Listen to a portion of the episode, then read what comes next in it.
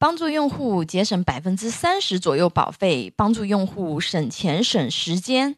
需要咨询保险的朋友，可以关注微信公众号“富贵成长记”咨询。今天我们分享啊，这个什么是寿险啊？寿险该怎么样去做选择？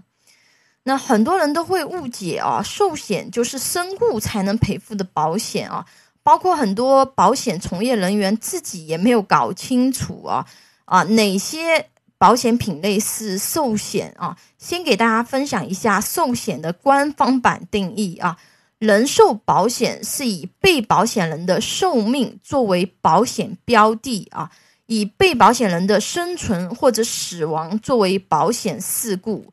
给付保险金条件的一种人身保险啊啊，这个是来自《保险学》这本书啊。那寿险的话呢，它包含的生存责任品种的话呢，包括了生存保险啊、生死两全险啊、养老保险啊。养老保险其实是生死两全保险的特殊形式啊。由于啊，篇幅和内容的复杂程度限制啊，今天生存类的寿险都不展开分享啊，后期会有专题分享。那今天主要分享讲解的呢，是以被保险人死亡或者全残作为保险事故的这个人身保险产品啊，也就是狭义的啊，大家都叫它寿险。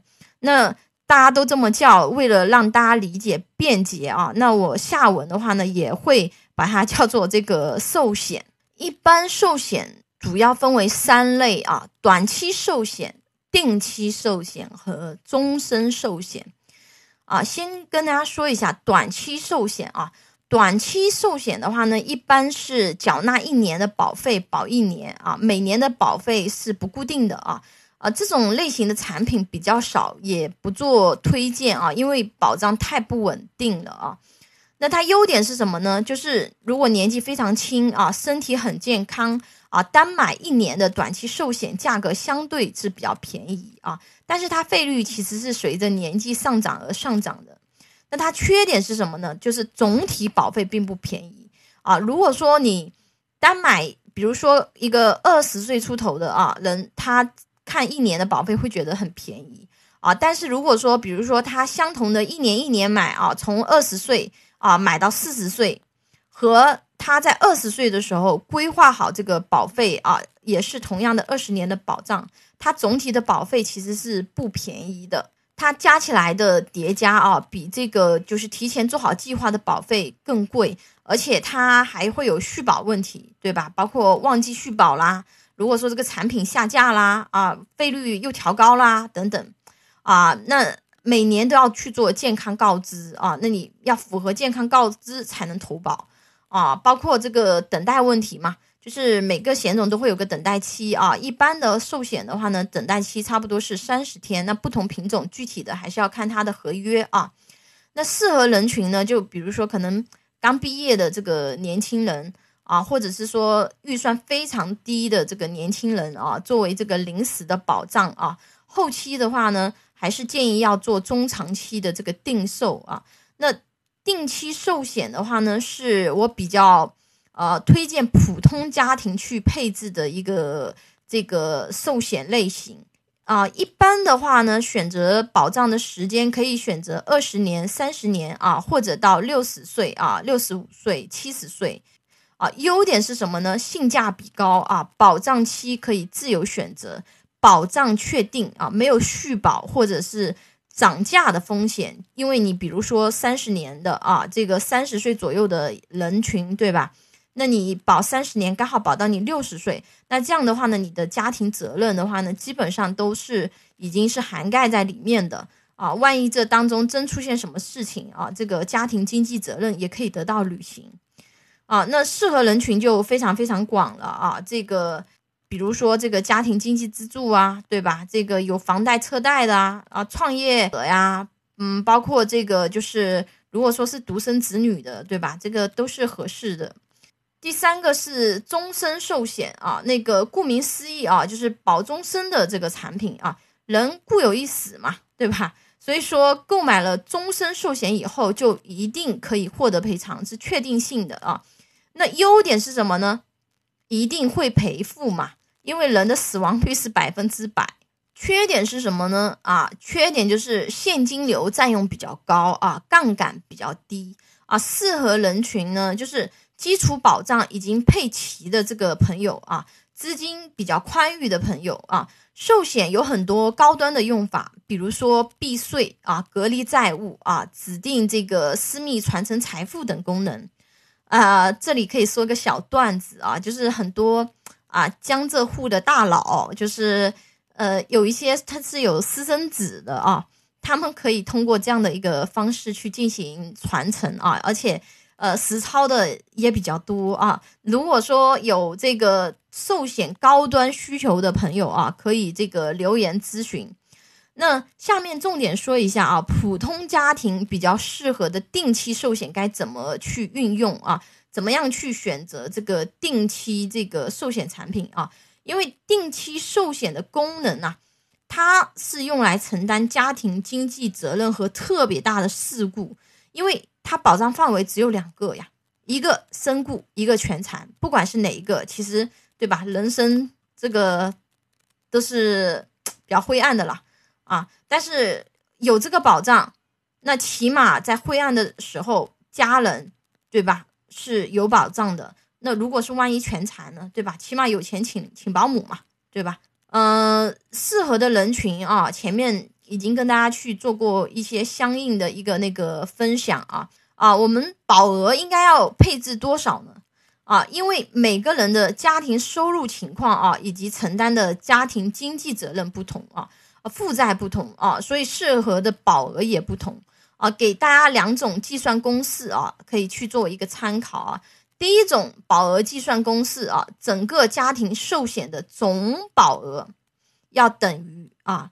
家庭负债加贷款加子女教育费用加父母赡养费用加五到十年的家庭消费开支是比较合适的保额啊，这个有一点复杂，我觉得第二种双十原则这个大家比较好记啊，就是家庭寿险总保额等于年收入的十倍。呃，这里再给大家做一个这个提示啊，就是家庭寿险总保额啊。比如说，这个重疾险里面也有这个附加身故责任的保额，对吧？这个是可以计算到这个家庭寿险总保额里面去的啊。但是意外险保额不能够计算进去啊，因为意外险涵盖范围比较窄，它只包含了意外造成的事故保障，比如说疾病，对吧？包括啊这个之前分享的猝死，对吧？这都是不含在这个意外险里面，它的。涵盖范围太窄了，所以说不能把它作为一个基础的寿险的这样的一个保额。保额计算上啊，建议要覆盖下面三点啊：一、家庭债务啊，房贷、车贷、其他贷款；二、子女抚养啊，教育、生活支出、医疗等；三啊，赡养父母、养老医疗等啊。上述方法的话呢，可以大家做一些参考，但是每个家庭啊，对自己未来生活的期许都是不一样的，对吧？有的人希望孩子可以出国啊，那有的人就觉得在国内读书就蛮好的啊，所以每个人最终配置多少保额，还需结合自己的家庭以及个人的风险偏好去做决定。那保障年限怎么去做选择呢？定期寿险的保障期限一般是二十年啊、三十年啊，或者是到六十岁、六十五岁、七十岁啊。建议的话呢，可以选择覆盖负债的时间啊，比如说你房贷是三十年，对吧？或者说你保障到孩子经济独立的时间啊，例如到孩子三十岁以后。一般普通家庭的话呢，个人建议保障到六十五周岁啊。因为到那个年纪，大部分人的家庭经济责任基本都完成了啊。定寿产品我们要怎么样去选择呢？啊，给大家分享三点：一看价格，同样的保额啊，保费越便宜越好；二免责条款啊，保险合同会对一些情况进行免责啊，例如违法犯罪、吸毒、酒驾等。选择产品时，免责条款越少越好。三健康告知和职业符合，有些产品对健康告知比较严啊，或者一些高危职业不能够投保。那我们选购时尽量选择健康告知少的产品啊。全网定寿险产品评测下来，小编给大家分享一款综合评分最高的定寿险之王啊，因为选择定寿险的三个维度评测下来，它都是高分啊，综合评分啊，这个最高啊，包括我自己配置的也是这一款啊，因为定寿险产品啊，它很多这个。免责条款里面都涵盖了酒驾或者无机动车证驾驶、暴乱等都是不赔的哦。但是这款定寿险之王这些情况都能够赔啊。当然，这个酒驾肯定是不对的啦，建议大家不要喝酒开车啊啊！但是因为定寿险产品这个品种的话呢，最好不要出险啊，因为一旦出险都是很严重的风险事件，所以确保无争议赔付是最佳选择。因为保障周期很长啊，对不对？谁也不能够保证自己那么自律，对吧？或者不会遇到什么事情。你看，像香港暴乱，对吧？这个保险产品嘛，都就是用来控制家庭经济风险的啊。所以说，限制条款越少且价格低啊，这个是最好的。那如果说你想知道这款定寿险之王是什么，可以给小编留言啊，分享给你。啊，拥有一百多家保险公司产品库，为你量身定制最佳保障方案，帮你节省保费支出以及宝贵的时间。如果有风险分析、保障规划需求的朋友，可以给我留言。你的鼓励和支持是我行动最大的动力。喜欢我的内容分享，请订阅、点赞、转发哟。